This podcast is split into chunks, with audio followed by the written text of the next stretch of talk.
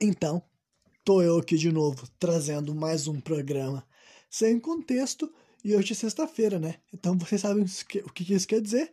Quer dizer que eu vou falar de música, né? E hoje também eu vou escolher para estar tá apresentando também uma outra banda que faz parte assim, da, do meu repertório de artistas favoritos, né? Assim como algumas das outras bandas que eu já falei para vocês aqui nos programas de sexta-feira e ocasionalmente em outros dias da semana também, né? Porque o programa é sem contexto. Mas outra dessas bandas que até agora eu não tinha compartilhado com vocês é uma banda chamada Vol Beat, né? Vol Beat. Vol, V-O-L, Beat, que nem jeito que vocês estão imaginando, né? O beat de batida. Não é beat nem de, de puta e nem de praia, né? Então, é a palavra única só Volbeat e essa daí é uma banda dinamarquesa, né? Eles cantam em inglês também, como a maioria dos artistas que eu gosto são pessoas que não são necessariamente países norte-americanos, mas cantam em inglês, né? Então ele tem um sotaque também muito único, muito característico né, o vocalista da banda, no caso, Michael Poulsen, é uma das questões da banda que vai fazer tu gostar ou não, né? Por causa que o jeito que ele canta, com certeza tu vai ver que ele não soa como a maioria dos outros cantores que tu já ouviu, porque ele é uma banda dinamarquesa, o inglês dele é diferente, né? Da maioria dos outros artistas. Então, né, para mim, o vocalista dessa banda é uma das melhores partes, não tanto assim pela técnica, ou necessariamente a qualidade vocal dele, apesar de que eu acho sim ele é um vocalista bom, mas o que faz com que seja sensacional é o famoso feeling, né? É o quanto eu, eu sinto uma energia, uma vibração, um sentimento, sabe? Uma verdade em todas as frases que é cantadas por esse cara, entendeu? Para mim esse vocalista é sensacional, né? Mas daí eu entendo que é um bagulho meio subjetivo, eu sei que outras pessoas podem ouvir as músicas da banda e dizer que não sentiram nada. E tudo bem, né? Mas vocês já estão sabendo que é assim que eu me enxergo mais ou menos. E além disso, mas que tipo de banda que ela é? Qual é o estilo, né? O Volbeat, ele ele mistura basicamente três gêneros, assim, o rock and roll clássico, entre aspas, digamos assim, né?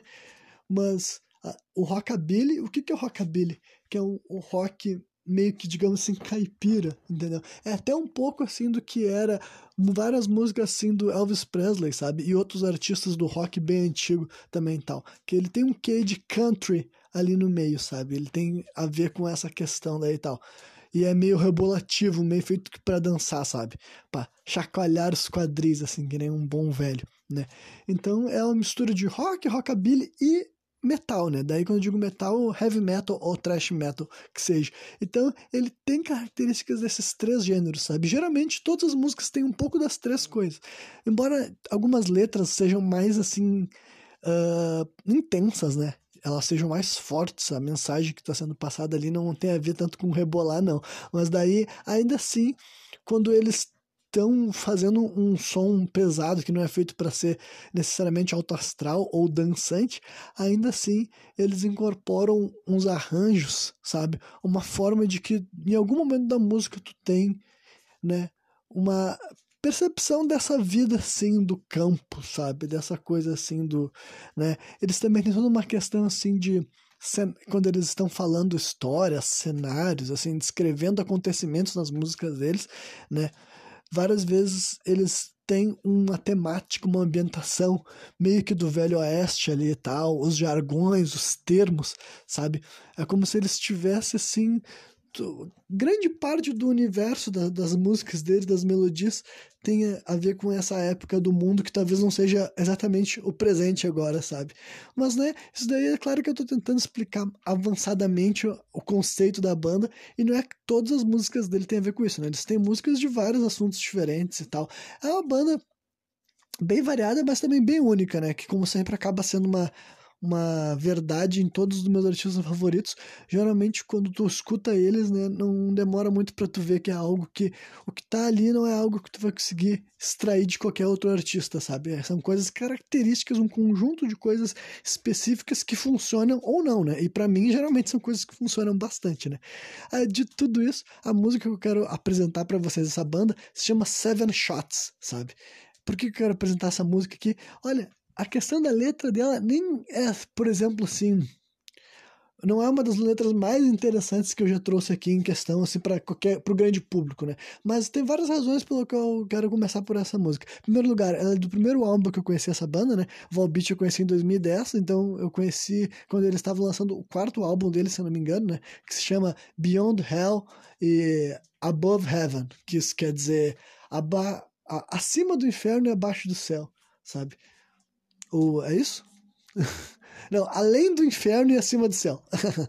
né? Então, esse daí era, quando eu conheci essa banda, esse álbum deles era o mais novo, né? Agora eles já lançaram mais os três discos durante a década passada, né? Mas o último álbum deles que saiu foi de 2019, né? Mas essa música daí, Seven Shots, ela é desse álbum daí, e eu escolhi ela porque, então, se a letra não é tão interessante assim pro, pro tipo de exercício que eu gosto de fazer aqui nesses programas que eu falo de música, né?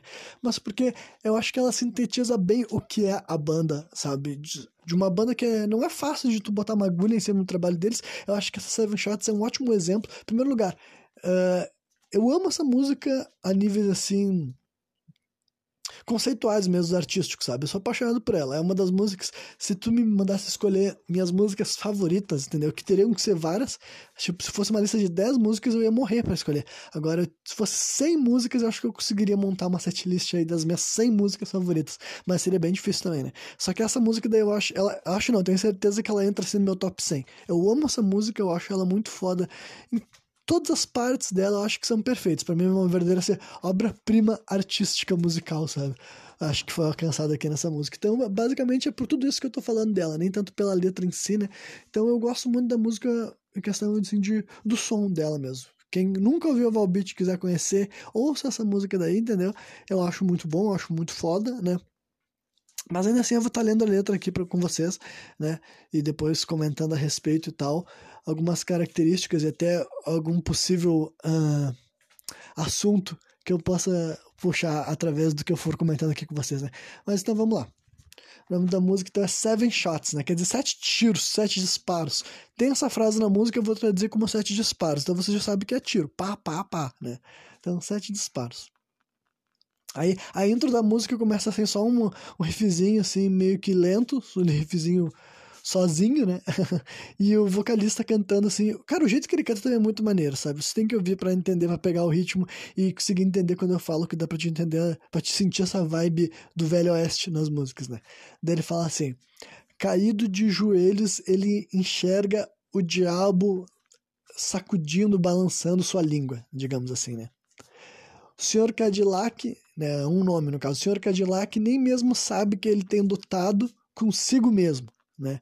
Ele tem tentado atirar em todos os anjos diabos, né? é uma palavra só, angels devils. Né? Ele tem tentado atirar todos os anjos diabos do lado de dentro. Né? Tem brincado com o bem e com o mal em sua mente.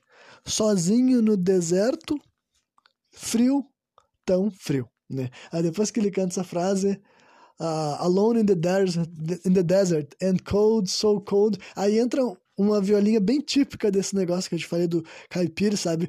Mas foda, foda pra caralho, sabe? Vem assim, então tá. É uma, muito. Parece um, um banjo, sabe? Algo nessa linha, só que é claro que é uma guitarra, né? E a guitarra, muito assim, também tem uma. passa uma vibe muito assim de solidão ou de solitude, né? Já que tem, encaixa com o que foi dito no final da música, né? Sozinho no deserto. No final da música, não, no final da estrofe. Aí entra daí a, o resto dos instrumentos tudo, vem a bateria do trash mesmo, sabe? Do heavy metal pesadona. E entra daí os. O, as outras. São duas guitarras da banda, né? Vem o baixo, vem todos os instrumentos, tudo. E eles estendem daí essa intro durante mais algum tempo, daí só que só instrumental, né? Aí depois a música assume o ritmo, a cadência, né? O tempo que ela vai ter na maior parte de sua estrutura, né? E o cara e o vocalista volta a cantar a letra. Que é assim, ó. Driving back to the Ten House City. Ó, voltando pra, pra cidade de 10 casas, né? De, voltando pra cidade de 10 casas, algo está errado. Ele encontrou a arma do assassino no chão do seu carro. Desiludido, o sangue pinta o interior de sua mente que nem uma caverna, alimentando monstros na parte de trás da sua cabeça assassino, como é que é mesmo, Reaper? Uh, estripador, né? Isso. Assassino, estripador, quem é você? Né? Uma pergunta. Who are you? Dê uma olhada no espelho e você vai entender. Ou você é, você vai entender, fica bom, né? Então, né, toda essa estrofe dá pra te também vislumbrar toda uma história, né? Se é o mesmo personagem, se ainda se trata do Sr. Cadillac, que começou lá na intro dessa música, tu consegue entender que é um cara que, pelo jeito, ele tem apagões e depois ele comete crimes, né? Basicamente, um pique meio que. Como é que é mesmo assim? Jekyll and Hyde, sabe? O médico e o monstro, algo nessa linha, né? Depois ele canta a bridge e o refrão. Só que na verdade o refrão não é ele que canta, né? Essa música é um dueto, é outro ponto fortíssimo do, dessa banda Volbeat. Eu acho que eles. Todos, todos os álbuns dele tem algum dueto, sabe? Todos os álbuns dele geralmente tem duas ou três faixas que tem outro artista convidado participando, né? E esse cara, eu acho que ele é genial para esses duetos. Ele sabe encaixar o outro vocalista numa parte da música que vai ficar perfeita, sabe? Em vez de ser ele, ele usa muito bem o artista convidado, sabe? Não sei se é ele que escolhe, né? Mas considerando que a banda do Volbeat consigo. Pra mim faz mais sentido que ele que estruture as músicas e depois ele convida o artista. não sei como é que, né? Participa, quando, ainda mais nessa música aqui, por exemplo, que é bem típica do Volbeat, né? Dá pra ver que foi um trabalho feito pela banda, né? E maior parte pelo Michael Poulsen. Mas tem um vocalista uh, convidado, né, que é da banda Creator, é uma banda de trash alemã, né, e ele canta daí com gritos, com scream. Esse álbum daí marcou, inclusive, a primeira vez que o Volbeat começou a trazer alguns berros, alguns gritos para as músicas, né, e geralmente eram fits, né, não é uma... O, o, Michael não costuma gritar nas músicas, eu não sei se é, até o dia de hoje ele já soltou berro em alguma música, não tenho certeza, né, mas ele canta com vocal limpo, né. Mas enfim, aí a Bridge, que é ele que canta, ele fala assim... O, o paraíso está o paraíso está esquentando o meu sangue, está queimando o meu sangue. Enquanto isso, estou esperando por algo que é melhor, né? Aí chega o outro vocalista, né, o convidado, com os gritos, ele fala, esse deu o refrão da música, ele fala assim: "Bem-vindo para um mundo de caos. Você foi pego nas luzes. Você você viu a porta do conto de 10 casas, né? Aí eu também não sei se essa música, se isso aqui é uma menção a alguma coisa que eu não conheço ou se é só uma metáfora da própria música também, sabe? Mas, né, Saw the door to the ten house tale. É, você viu a porta para o conto de 10 casas, né? É isso aí. E depois ele termina o refrão falando sete disparos na noite, né? Aí repetem daí que é o nome da música, Seven Shots, né? Sete disparos. Aí depois volta para outra estrofe, né? O Michael Poster cantando de novo. E ele canta assim: em pé no escuro, sacudindo minhas mãos, sacudindo minhas próprias mãos por um tempo. Eu vi o anjo demônio, né? Aquela mesma angel devil junto, né? Eu vi o anjo demônio desaparecendo através da luz, né? Breathing new air for the day to begin. Respirando um novo ar para um dia começar. Corpos sem almas num casco vazio. Matador Estripador, quem é você? Dê uma olhada no espelho e você vai saber, né? O paraíso esquenta meu sangue, eu estou, esper eu estou esperando por algo que é melhor, né? Depois daí, em vez de cantar o refrão daí, ele já vai para um solo, né? E depois ele volta para uma parte da, que eu acho que é a parte mais incrível da música em questão assim lírica, em como ela é cantada, sabe? Se tu estiver ouvindo a voz dele nesse momento, para mim é a parte mais incrível que a performance dele tá no momento mais alto nessa música. Depois ele fala assim: "O preço foi alto para foi alto para pagar, mas todas as memórias estão chorando como uma criança." uma razão para todo o sangue que foi derramado e um chamado um, um chamado selvagem. Né? Me siga até as ruas implacáveis, aonde toda dor e amor vai morrer. Sete disparos nos corpos falsos, bem a mente está carregada, né? Aí também não vou te mentir que eu entendo tudo, tipo, exatamente o que cada uma dessas frases quer dizer. Realmente acho que é uma música bem, tipo assim, além dela ter um caráter meio que se fosse um, um cenário, um personagem vivendo um mundo de ficção, assim, entendeu? Um cenário, uma narrativa, digamos assim, eu acho que ela é mais metáfora mesmo, sabe? Eu acho que apesar desse personagem servir para ilustrar alguma coisa na nossa mente, eu acho que esse álbum deles todo tem essa característica, assim, de metáforas, não é uma coisa literal, literal, literal, né? Então, realmente não é uma letra que eu vou dizer para vocês, ah, não, eu entendo por 100% de certeza tudo que foi dito, cada uma das mensagens, o que, que essas frases soltas querem dizer. Meio que eu não entendo, não, mas né, ainda assim, por isso que eu falei. A música em si é espetacular, sabe? E não, não acho que a letra seja ruim também, só que, só, que eu quero dizer que não é uma letra das que eu gosto de estar tá trazendo aqui pro programa, que tem, tipo, é muito fácil de conseguir passar para vocês uma mensagem, ou enfim, compartilhar a ideia da música, dá pra gente conseguir todo mundo refletir a respeito do, daquela música do mesmo ângulo, digamos assim. Agora essa aqui meio que fica um pouco aberta, né?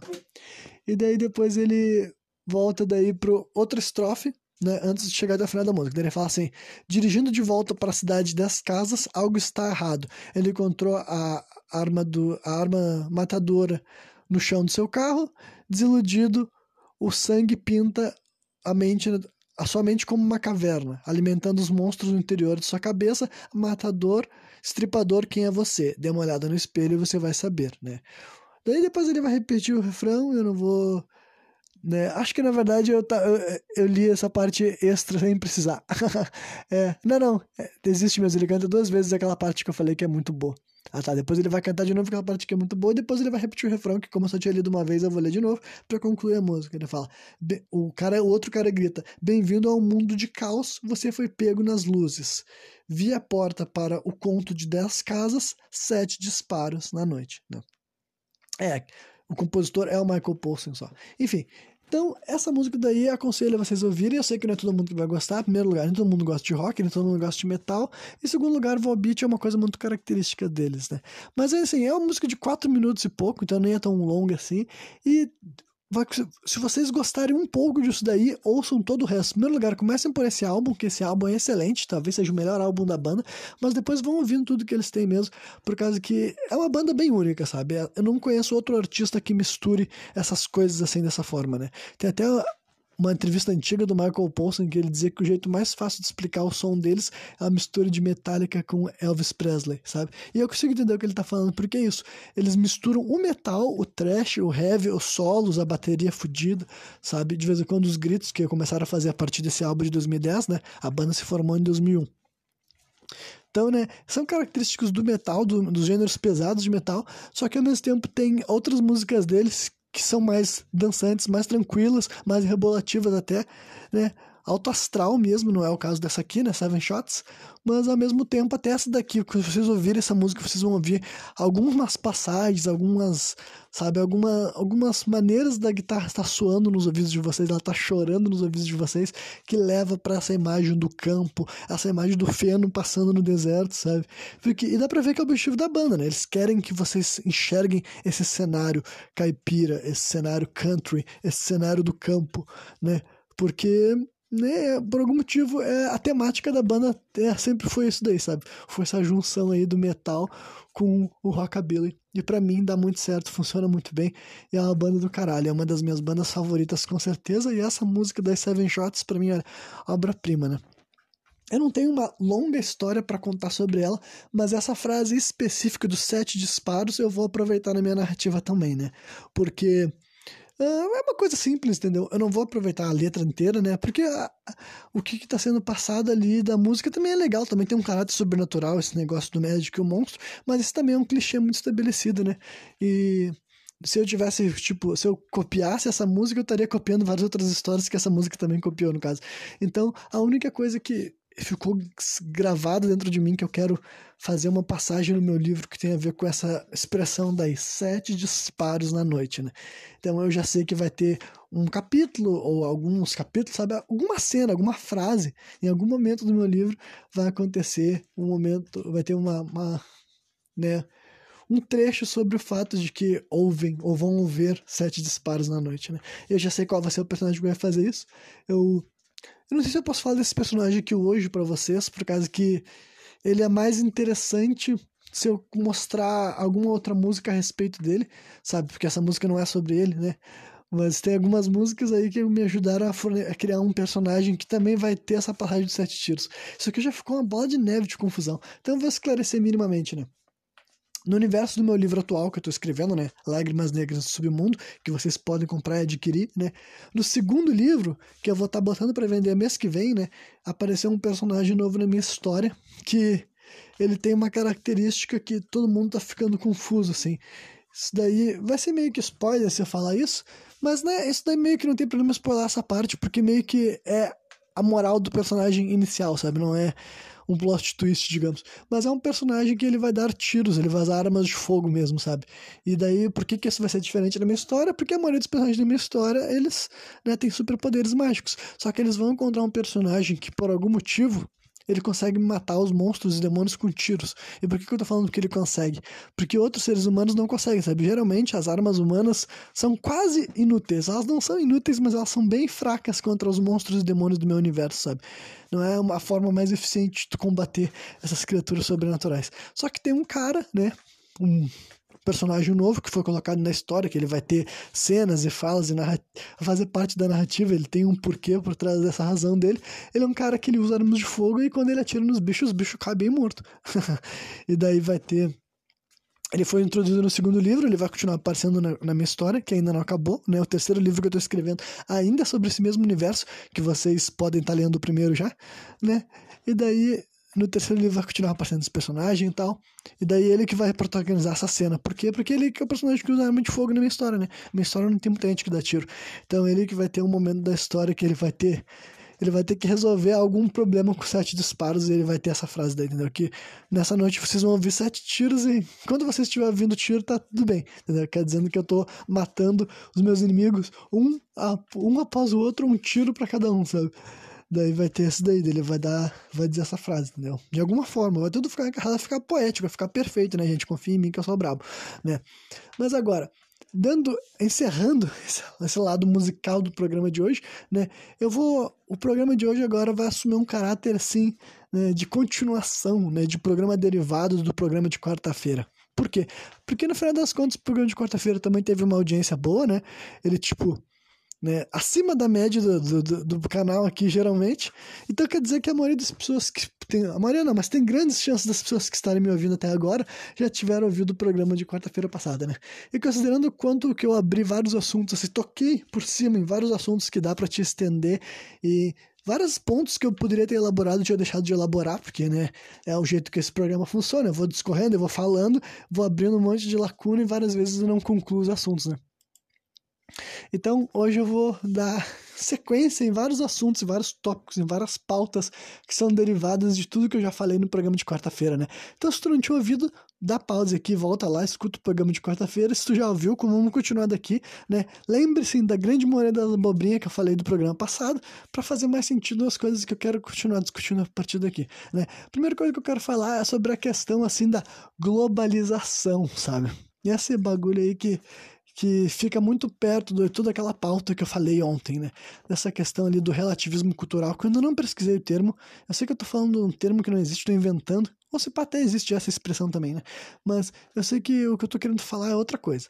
Né? Existe um termo melhor para isso, para explicar exatamente o que eu tô falando, né? Mas essa questão aí do relativismo cultural, entendeu? Da gente ficar comparando e buscando um equilíbrio né, entre as culturas é um fenômeno que está cada vez mais se agravando e eu acredito que vai se agravar, sei lá, para sempre, talvez, né? Com essa, quando a gente fala de globalização, entendeu? Que agora, assim como várias das coisas que eu falei, que é o primeiro momento da história da humanidade, nós estamos vivendo o primeiro momento da história da humanidade, que esse termo sequer existe, as pessoas falam, né? Agora nós sabemos que nós vivemos num globo, que nós vivemos num mundo com 7 bilhões de pessoas e com diferenças sociais e culturais, e que somos todos parentes e todo mundo da mesma espécie e blá blá blá. Então tem toda essa noção nova de perspectiva, né? E que força essa ideia de globalização, né? Que, é globalização? O mundo melhorar como um todo, né? As pessoas estarem mais incluídas, as pessoas poderem participar, as pessoas terem mais qualidade de vida, dignidade, todos esses assuntos que não sequer passavam pela cabeça da humanidade, porque não tinha nem como ter noção sobre isso, né? Só que daí também abre por toda essa questão aí do de relativismo cultural. E daí eu quero adicionar sobre esse tema daí e tal, para reforçando aquilo um pouco do que eu já tinha falado na quarta-feira, né? Que tipo assim, Sim, eu acho que muitas culturas, independentemente se é do Brasil ou se é do cu do conde, entendeu? Eu acho que tem um lugar do mundo que tá fazendo merda, tá agindo de maneira errada e essas coisas têm que ter mudado, né? Eu acho que ninguém vai tentar contra-argumentar quanto a isso, de que o mundo pode viver em barbárie para sempre, né? Mas agora, saindo só da parte de falar que eu discordo do fato de que tem países que cometem crimes contra a mulher e, sabe, e as mulheres não têm direito nenhum e precisam de permissão masculina para absolutamente tudo. E vários outros problemas de leis, entendeu? leis que até o Brasil também vacila, questões de várias leis diferentes. Então, para não ficar só falando dessas coisas, assim, dessas diferenças culturais e que país está que tá, país que tá errado, né? O problema é como que se resolve isso, entendeu? Essa que é a grande que da questão, entendeu? Porque eu entendo que eu acho errado o que rola em outros lugares do mundo, assim como também acho aqui no Brasil, mas eu tô falando de outros lugares do mundo nesse momento. Deixa eu elaborar meu raciocínio, entendeu? Deixa eu elaborar meu raciocínio que, né, eu tô eu vou achar que rola coisa errada num país específico ao redor do mundo, né? Mas como é que isso, como é que isso pode ser solucionado, entendeu? Né? Meio que não há um, um, meio de solução, né? Tem gente que fala de intervenção externa, entendeu? Tem gente que vende essa ideia de que algum país do mundo quer chegar no lugar, outro lugar, outro país e melhorar a vida das pessoas, tipo, que nem Estados Unidos, que sempre ocupou, sempre não, né? Mas recentemente na nossa história ele ocupou essa função, sabe? Eu não acredito nessa ocupação para melhorar a vida dos outros, entendeu?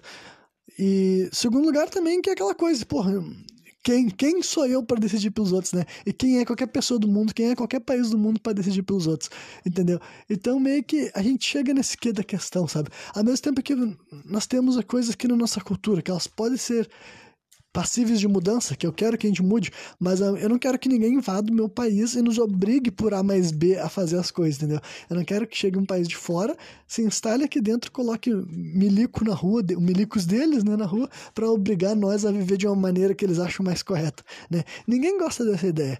Por isso que eu também não julgo os outros países do mundo que não querem que serem forçados a nada, que não querem ser coagidos a nada, que não querem ser obrigados a nada, né? Então, eu realmente acho que o mundo, por questões óbvias, entendeu? Pelo fato da internet existir, as pessoas olharem para o mundo, o mundo vai se encaminhar para uma globalização a longo prazo, entendeu? Justamente porque essas pautas são mais reais, né? Justamente porque agora a gente tem essa capacidade de olhar saber o que acontece de outros lugares do mundo e se importar, inclusive, com o que acontece em outros lugares do mundo, ao contrário do que era um tempo atrás, né? Mas agora, como que isso vai acontecer, sabe? Os problemas também que isso pode acontecer, sabe? Meio que não consigo olhar para esses lados assim e tal e ver uma maneira funcional e prática, né? Mas, né, a gente sempre viveu na nossa história, entendeu? Rolava, né, inquisições culturais, religiosas, uh, econômicas. Quando eu tô falando de Inquisição, quero realmente falar, quero que vocês tenham noção, né, de que a humanidade sempre teve esse costume, assim, de entrar no lugar do outra pessoa e, né, ou tomar ou destruir por qualquer razão que seja. Entendeu? Podia ser por dinheiro, para pegar as posses, para pegar as riquezas de outro império, de outro reino, né, podia ser por questão cultural, diferenças, entendeu? Até povos, por exemplo, que eles não tinham dinheiro, entendeu? Eles também travavam guerra, eles também tinham confrontos, eles também tinham batalha. E essas batalhas eram travadas por questões culturais, né? Muitas vezes é por causa que queriam sobrepujar, mostrar superioridade religiosa, talvez, mas até não necessariamente religiosa, era só pelo, pelo o combate ser visto também como algo nobre, né? povos e tribos guerreiras existiam tanto assim os tribos indígenas aqui do Brasil já tinham o costume de tratar a batalha como algo que tu tem que lutar para sempre, entendeu? E isso tu tem que morrer na guerra, porque é melhor do que não morrer na guerra, não pode fugir, né? Isso daí também existia lá nos vikings, entendeu? Essa noção de que nós teríamos que invadir o espaço dos outros e sequestrar as pessoas e matar eles, ou estuprar eles, ou comer a carne deles, né? Que nem acontecia aqui no Brasil também em outros lugares do mundo. Então, a gente sempre teve esse caráter assim de, ah, vamos invadir, vamos mudar as coisas, vamos pegar as coisas para nós, sabe? Então, agora, né, como tudo aquela questão da civilização que eu falei, a gente tá num ponto que a gente fala assim, não, não vamos invadir, mas ah, tá, a gente não vai invadir, mas vai deixar a merda que está acontecendo lá. A gente vai ver essa monte de gente se fudendo, um monte de gente sofrendo, e gerações futuras se fudendo, né? E não é que as pessoas não tenham problema dentro do próprio quintal, tipo assim, principalmente o Brasil, né? Não é, o Brasil com certeza não tem que se meter em nada, que a gente tem muitos problemas para resolver. Mas até os países que tecnicamente tem, já não precisa nada para resolver, como é que tu resolve? Tu chega no lugar dos outros, tu tenta educar eles, tenta convencer eles de que eles estão errados, que tu é o certo, sabe? Olha, eu acho muito complicado, sabe? Esse tipo de coisa. Agora a gente simplesmente tem o poder de olhar pro redor do mundo e cada vez mais a gente vê que as pessoas são diferentes, entendeu? E todo mundo quer cagar regra pra vida do outro, todo mundo quer estabelecer qual é a melhor forma de viver. Assim como eu tenho, vocês também têm, né? Todo mundo deve ter na sua cabeça, assim, algumas coisas que vocês pensam que isso daí é certo, isso daí é errado. Isso daí é bacana, isso não é bacana. Isso é um bagulho que eu queria que tivesse no meu país, ou isso é um bagulho que eu não queria que tivesse no meu país, sabe? Todo mundo vai ter que fazer isso, né? Só que quando tu vê o quão diferente são cada um desses países e as crenças, os objetivos, o que, que eles querem, o que, que eles buscam, é muito difícil imaginar uma unificação, pelo menos uh, na. Tipo assim, como posso dizer assim? Bem intencionada, sabe? A única coisa assim que dá para imaginar Aí eu tô falando de ficção, entendeu? Tô falando, não ficção no sentido de que seja impossível, mas ficção no sentido de que não existe. Mas seria realmente assim um governo mundial, sabe, totalitário, sabe? O que, que eu tô querendo falar? Uma ditadura do mundo inteiro, né? É, não existe, né? Tem gente que fala bobrinha, tipo assim, da ONU, sabe? Como se a ONU tivesse tanto poder assim. A ONU não tem poder nenhum, cara. A ONU só tá lá realmente para fazer a função da ONU, em parte, as pessoas vão fazer o seguinte: em vez de a gente só dar tiro bomba, a gente vai primeiro conversar aqui, primeiro um pouquinho, tá ligado? Antes do chupar comer, a gente vai conversar. É só por isso que a ONU faz. Ela não tem mais poder do que os países, entendeu? Não existe nenhuma instituição no mundo que possa ameaçar a soberania dos países. A gente vive num país, num país não, a gente vive num planeta que as coisas são estabelecidas, né, em questão assim de poder, em questão política, tá estabelecido dessa forma. Cada país, né, tem a sua soberania né? Embora ainda exista sistemas de colônia, exista, ainda existam países que são pertencentes a outros nesse mundo, né? Mas enfim, eu não vou sair muito do foco, né? Não que esse programa esteja lá muito foco. Mas, né? Então, está tá estabelecido assim, nenhum não existe na a ONU não pode decidir o que, que vai acontecer lá na, no Afeganistão, entendeu? E não existe nenhuma força que tenha esse poder. Nenhum, nada no mundo pode chegar e falar assim, olha, eu vou escolher que, que vai acontecer ali. Então, uma das formas de tu imaginar realmente um processo de globalização e o mundo inteiro, a sociedade do mundo inteiro começar a se unificar, é só se existisse um governo mundial totalitário, sabe? Para quem assiste One Piece sabe que existe esse, esse, essa coisa lá, né? Existe o, o, governo mundial, que é uma instituição que basicamente controla o mundo todo, né? Eles decidem tudo, né? É como se fosse um grande país que governa o planeta inteiro, né? E é o, meu, o tipo de coisa que poderia forçar essa globalização, sabe? Poderia forçar. Caso contrário, cara, olha, é muito difícil imaginar, sabe? Todos os seus países têm os seus defeitos, mas é muito difícil imaginar que cada um desses países consiga dizer não para seus erros do passado, simplesmente mudar e se tornar melhor, sabe? Uh, é complicado, com certeza daí é um deslumbre muito além do que eu posso imaginar e de muito depois eu estar tá morto, sabe? É coisa assim lá para daqui lá pro outro milênio, tá ligado?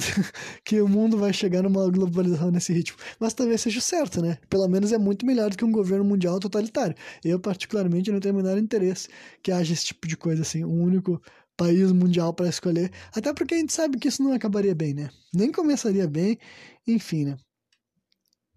E daí deixa eu ver mais o que, que eu deixei aqui separado, que né, eu deixo alguns alguns. Ah, vou falar de democracia então, isso aí. Aproveitar que a democracia tem a ver com. Parte do que eu tô falando cai nesse negócio da democracia, né? Quando eu falei que cada um de nós tem as nossas opiniões e tudo mais. Porque, na realidade, quando tu, se tu começar a pensar muito sobre as questões assim sociais e até políticas do teu país, quase todo mundo acaba chegando a uma conclusão de que, tipo assim, com um poder suficiente, todo mundo seria meio que um ditador, sabe? A verdade é essa. Porque eu, particularmente, eu não digo todo mundo, né? Mas a grande maioria das pessoas, entendeu? Todo mundo vai acabar chegando a algum ponto. Se tu pudesse escolher cada um dos, das questões do teu país e tu não tivesse que pedir a opinião das pessoas, as pessoas não pediriam, sabe? As pessoas só fariam as mudanças que elas querem fazer e deu. Justamente porque o que eu quero falar de democracia, né? Até a gente sabe que a democracia, né, surgiu lá na Grécia e tudo mais, foi lá. E a verdade é que nem naquela época lá quando surgiu as pessoas gostaram muito, sabe? Todo mundo já pensou assim, é, meio que a gente estabeleceu esse regime aí que as pessoas votam, mas meio que é uma bosta, tá ligado? Meio que é uma merda. né? É por questões que eu acho que são, são reais até o dia de hoje, entendeu? Acho que é muito difícil tu confiar, sabe, na maioria como ponto de referência, tá ligado? Eu acho que isso daí é simplesmente é uma armadilha, sabe? Mas é aquela coisa, por que, que a gente tá todo mundo vive em democracia e fala tão bem? Porque meio que é a única outra opção, né? Qual é a outra opção? Ditador, mas daí o ditador não posso nem opinar que ele saia de lá, sabe? Eu não posso nem tentar votar. Então, tipo assim, a democracia é um negócio aí que tá, é, é o famoso mal necessário, sabe? Eu, particularmente, não conheço uma alternativa a ela, mas eu não tenho muita esperança na democracia, não, sabe? De modo geral, quanto mais eu penso a respeito dessa história de que é a maioria, sabe, tudo mais, eu penso assim que, cara, é muito propício a sacanagem, muito propício a esquema, muito propício a manipulação, sabe? Muito propício a controle das massas, todas as coisas que a política é, sabe? Muito que a política é e sempre foi. E enquanto for o mundo for democrático assim, a política vai ser isso, vai ser engambelar, vai ser mentir, vai ser conseguir uh, falar com a um pessoal menos esclarecido do que está sendo dito e conseguir sabe, engambelar eles por uma falta de informação, talvez, né? Enfim, ou por uma ingenuidade. Tem várias maneiras de interpretar, né? Mas eu, particularmente, não tenho muita esperança de democracia. Eu acho que é um processo. Realmente é um negócio que tá fadado a fracassar, sabe? O jeito que a democracia funciona é o tipo de coisa que é. Vai sempre dar errado. Mas meio que ninguém conseguiu apresentar uma maneira diferente de fazer as coisas, né? Mas, né? Por isso que eu vejo que de maneira de forma de, de, forma tipo assim como posso dizer assim particular pessoal todo mundo é meio que ditador da própria vida né? Tem muitas coisas a teu respeito ou algumas coisas pelo menos que não estão abertas a debate não estão abertas a discussão não estão abertas a opinião né? Então a gente tem essa tentação de fazer as coisas do nosso jeito e quem não gostou foda-se. Então né por isso que realmente quando se fala de governança né sempre teve as pessoas que querem estabelecer governos ditatoriais e no passado também teve, né? E hoje em dia, no presente, ainda tem. Né? Então, eu acho democracia algo muito. É um mal necessário, tá ligado? Mas é muito complicado de ver qualquer tipo assim de grande mudança, sabe, acontecendo num sistema desse que a gente já viu que que não tá funcionando e não tá funcionando há tempos, tá ligado? Não é como se tivesse, ah, agora não dando certo. Tipo, ah, nunca deu certo, né? Ainda mais quando se fala aqui no Brasil que a democracia é assim, um negócio super novo, super recente, né? E que eu não quero que vá embora, com certeza não quero, mas, né? É complicado. E daí, outra coisa que eu posso estar tá comentando no programa de hoje, que é derivado né, do que eu falei no. do que eu falei no podcast da, de quarta-feira, é uma. Eu tinha citado um pouco por cima.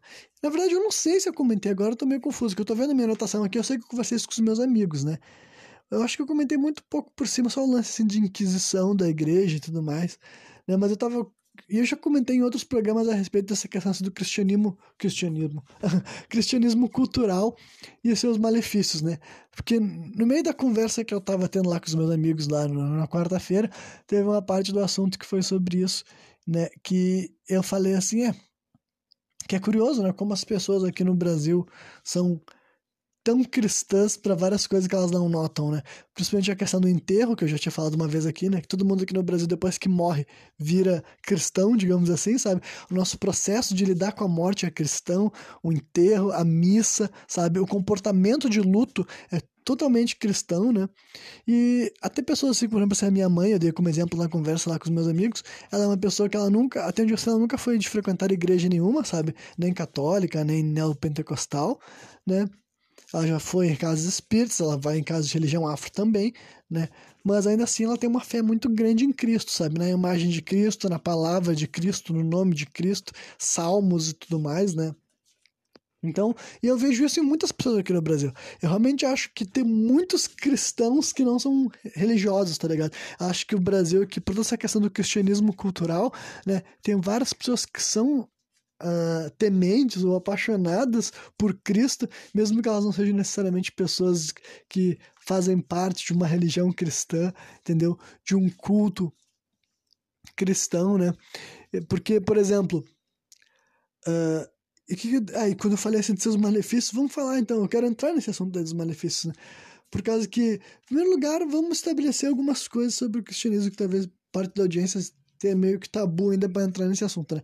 O cristianismo ele tem esse poder, essa influência cultural aqui no Ocidente, sabe? A maior parte do mundo não tem lá muita noção de que foi de quem foi Cristo e meio que cago também, tá ligado?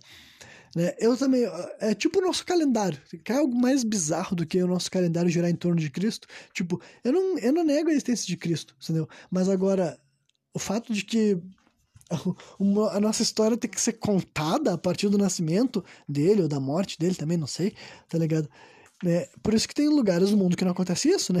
Por isso que tem calendários diferentes do nosso calendário chinês, tem o calendário também dos, dos muçulmanos, né? Porque tem muita gente que, tipo assim, não conta através do nascimento de Jesus e tal. E, de modo geral, o mundo não. Tipo, é como se o mundo fosse laico, né? Mas ainda assim a gente usa um calendário cristão ainda por cima. Então, esse é o poder do cristianismo cultural, disso que eu tô falando, sabe? De como as garras né, do cristianismo estão na vida de todos nós e não é algo que tu possa não fazer parte simplesmente por não ir na igreja, sabe? Tipo, faz parte do nosso mundo, faz parte da nossa realidade, né? Do ocidente aqui né? E daí por que, que eu falei de malefícios?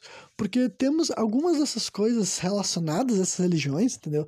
E não só o cristianismo, eu vou entrar no cristianismo aqui por ser a religião mais representada no Brasil, né? Quando eu falo cristianismo, eu tô abrangindo católicos e neopentecostais. Aqui no Brasil já tem uma grande competição, né?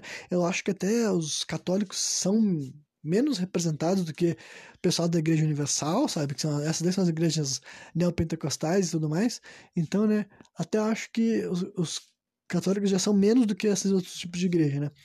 Mas ainda assim é tudo cristão, né? Então, a maior parte do, do mundo dizem que são cristãos ainda e depois são muçulmanos, né? Então, tipo, são duas religiões tão bem representadas, cara. E, não, para mim, entendeu? Tanto numa quanto na outra, é que aqui no Brasil não dá para te dizer que tem muita representação de muçulmano, né? Eu, particularmente, nunca vi ninguém tentando me pregar o que tá dizendo no Alcorão, né? Mas tanto a Bíblia, tanto a Bíblia quanto o Alcorão são dois livros que são, tipo assim, ditos muito antigos, e eu não acho que seja válido tentar usar nada que está escrito em nenhum desses dois livros como motivo de reger política, sabe? E essa daí já acontece no Brasil. Nosso, muitas das nossas leis são ou deixam de ser, de uma forma ou de outra, por causa do cristianismo cultural, entendeu?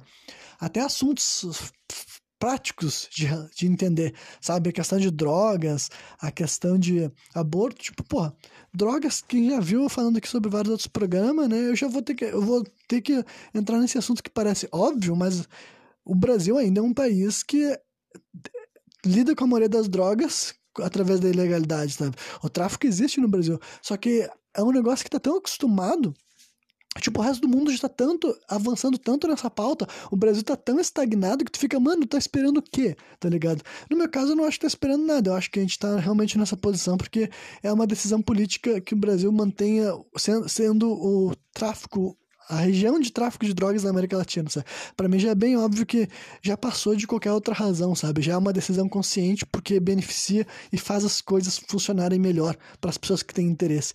Porque, cara, não faz o menor sentido né? Tratar drogas como drogas, entendeu? Em 2021. Porra, já, todo mundo já sabe que o jeito melhor de lidar é o quê? Com ordem, mas né, com instrução, com saúde, com esclarecimento, né? Com educação, com todas essas coisas que o resto do mundo inteiro já está caminhando faz um bom tempo, já faz mais de 10 anos que as leis das coisas vêm mudando, entendeu? E o Brasil se mantém estagnado e, em parte, é por causa do cristianismo cultural, sim.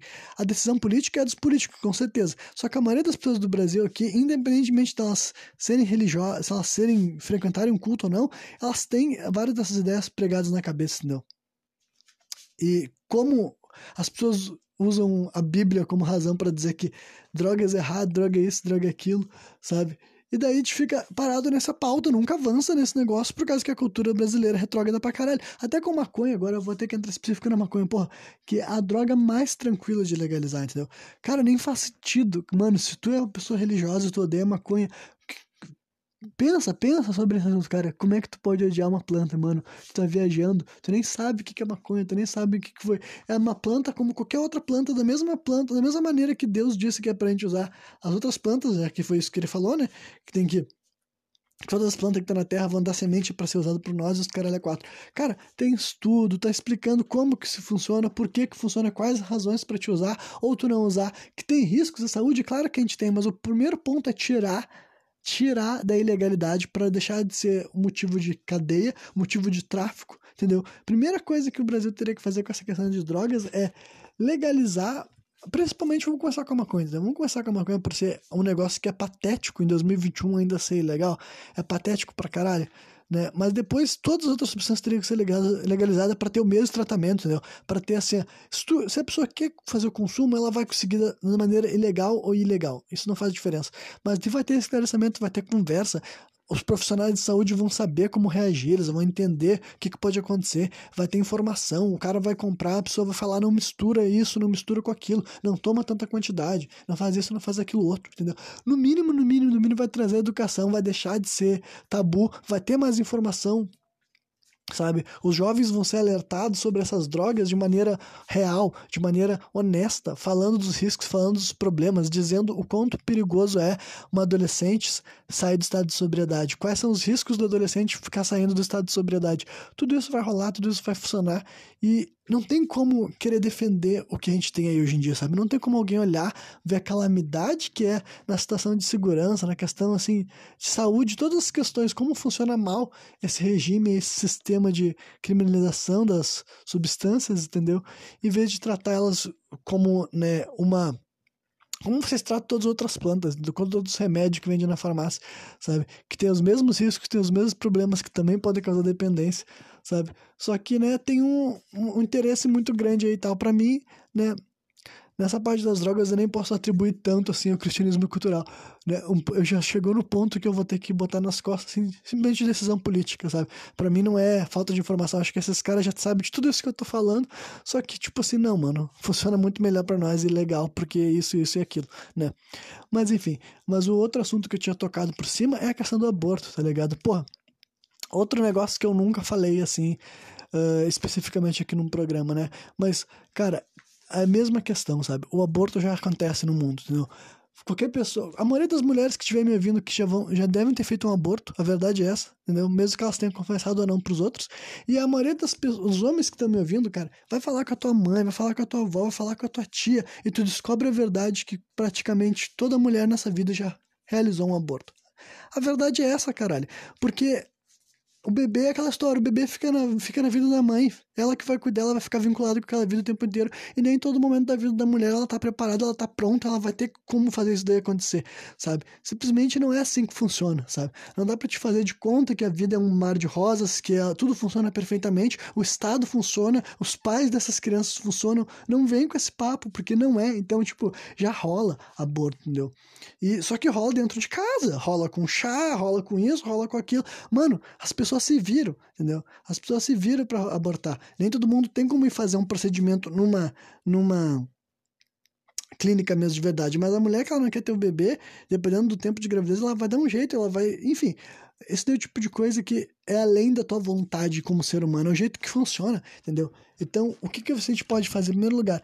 Legalizar esse processo, cara ter que ter uma maneira da mulher fazer isso através do Estado, entendeu? E todas as informações necessárias também, que, que tem que continuar. Método contraceptivo continua falando, continua espalhando essa palavra, entendeu? Mas não adianta fazer de conta que a, a engravidou, agora tem que ter o bebê, né? Isso daí sim eu posso falar que tá no cristianismo, cristianismo cultural, porque tá assim, entendeu? A gente só tá com essa pauta parada no Brasil ainda aqui, por causa com essa porcaria aí de os caras vindo misturar o que foi dito na Bíblia, ai não, porque o homem não pode escolher quem se vai abortar ou não, isso daí é decisão de Deus. Ah, mano, sério, que palhaçada, mano. É ridículo em 2021 que alguma pessoa de verdade queira usar argumentação de livro bíblico ou livro do Alcorão, a porra que for, cara, para dizer que isso daí é prova, é razão para a sociedade se portar de maneira X ou maneira Y, sabe? Não tem. É ridículo vocês acreditarem isso. Vocês não deixariam ninguém reviver ritual assim de, sabe, de sacrifício de bebê só porque tinha religião que matava bebê. Agora vocês vão achar bonito, vão achar certo. Não importa que é religioso, cara. Tem que ter uma argumentação pragmática, tem que ter uma razão, sabe? Explica, explicação por A mais B de por que, que a sociedade vai se prejudicar por existir um processo legal de aborto. E não tem essa explicação porque não vai se prejudicar, caralho. O aborto já rola, a diferença é que ele rola de maneira ilegal, de maneira criminosa, entendeu? E é isso aí, é o que vai ter que ser, porque não vai, as pessoas não vão deixar de abortar, sabe? Se eu acho certo, eu nem vou entrar nesse mérito, cara. Se eu acho certo, eu acho que tá errado, porque nem, nem a discussão nem é sobre isso, entendeu? A discussão nem é sobre a, sobre a moral, sobre ética, isso daí é isso daí é depois disso, entendeu? Depois que já tiver legalizado, vocês querem discutir sobre a moral e ética do aborto, vocês discutem. Mas o primeiro ponto é: o que, que é aborto? Por que, que as pessoas abortam? As pessoas vão parar de abortar, entendeu? Então, o aborto tá aí, sempre vai acontecer as razões pelo qual as pessoas abortam, a gente tá careca de saber. Não adianta falar, ai, deixa o bebê nascer e daí bota pra adoção. Que mané, cara, que mané bota pra adoção? Que mundo vocês acham? Acho que o Brasil aceita isso. Tu acha que é só tu pegar e querer abortar teu filho, que. Abortar teu filho, não querer abortar teu filho pra adoção, que é direto e é de cara e funciona fácil e o Estado vai fazer isso correndo e vai botar num orfanato. Quem é que vai adotar? Quantas pessoas que estão me ouvindo já adotaram uma criança? Entendeu? Que mundo vocês vivem que vocês acham que é assim, entendeu? É fácil botar pra adoção, é fácil pra adotar abortar e tá tudo bem e não tem problema, sabe? Não é assim, entendeu? As pessoas abortam por vários problemas reais, por várias dificuldades, por várias loucuras que acontecem na nossa vida e todo mundo que tá com os dois pés no chão sabe que não é fácil ser mãe, entendeu?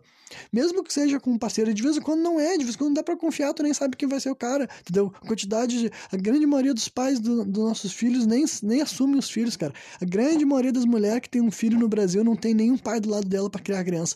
Então vocês agora vão ver com esse papo daí de que, tipo, ai, tem que tem que deixa nascer, não é tu que decide, ah, vai tomar no cu, meu irmão.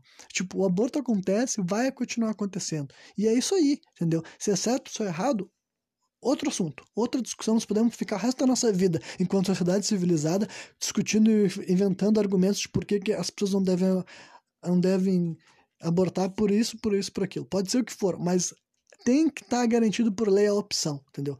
Se é certo ou se é errado é outra pauta, é outro assunto. Mas agora, o Estado proibir um bagulho que a gente sabe que acontece e todas as mulheres perto de vocês já passaram por isso.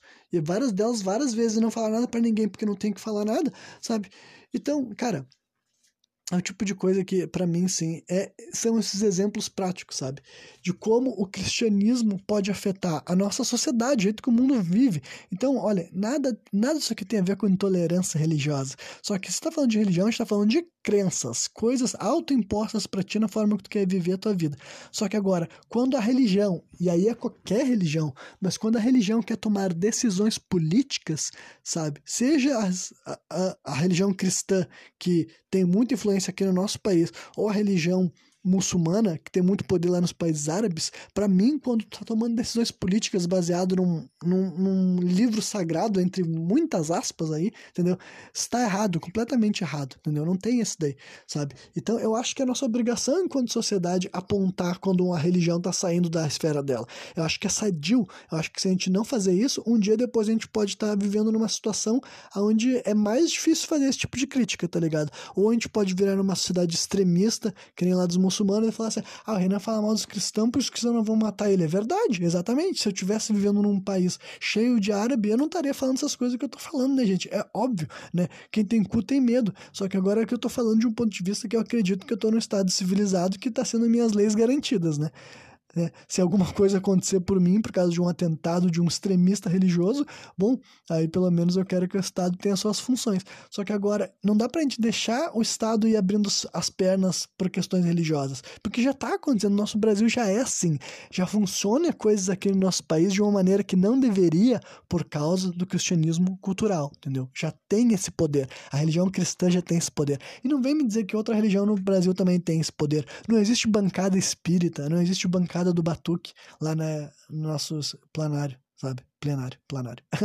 sabe? Não vem me dizer que tem. Não tem decisões políticas que são tomadas em prol da opinião dos espíritas, sabe? A sociedade não se organiza através das crenças das pessoas relacionadas ao espiritismo. O mesmo vale para as religiões de matrizes africanas, tá ligado? Não vem me dizer que tem leis que funcionam de maneira X ou maneira Y porque daí tá beneficiando ou porque é aquilo que a comunidade afro, né, os praticantes de Umbanda, os praticantes de Kimbanda, de nação, sabe, de Candomblé, estão pegando e estão decidindo. Não é assim que funciona. O nosso país tem só uma religião que tem poder suficiente para afetar a política, afetar as leis, afetar na prática como é que a gente vai poder decidir, entendeu?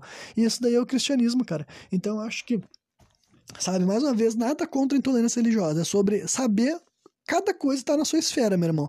E eu sei o quão ruim é um lugar onde a política e a religião estão de mãos dadas, né? Tem lugares no mundo que é assim. Tem exemplos de vários lugares no mundo onde as questões religiosas estão completamente impregnadas e as leis funcionam baseadas em uma crença sabe, que deveria ser pessoal, deveria ser particular, não deveria ser algo que tu pode impor através de lei e o Estado obriga as pessoas a viver de maneira X ou maneira Y por causa daquelas convicções, né? Então é isso aí, tem vários pontos da cidade do Brasil que a gente vai ter que avançar, né?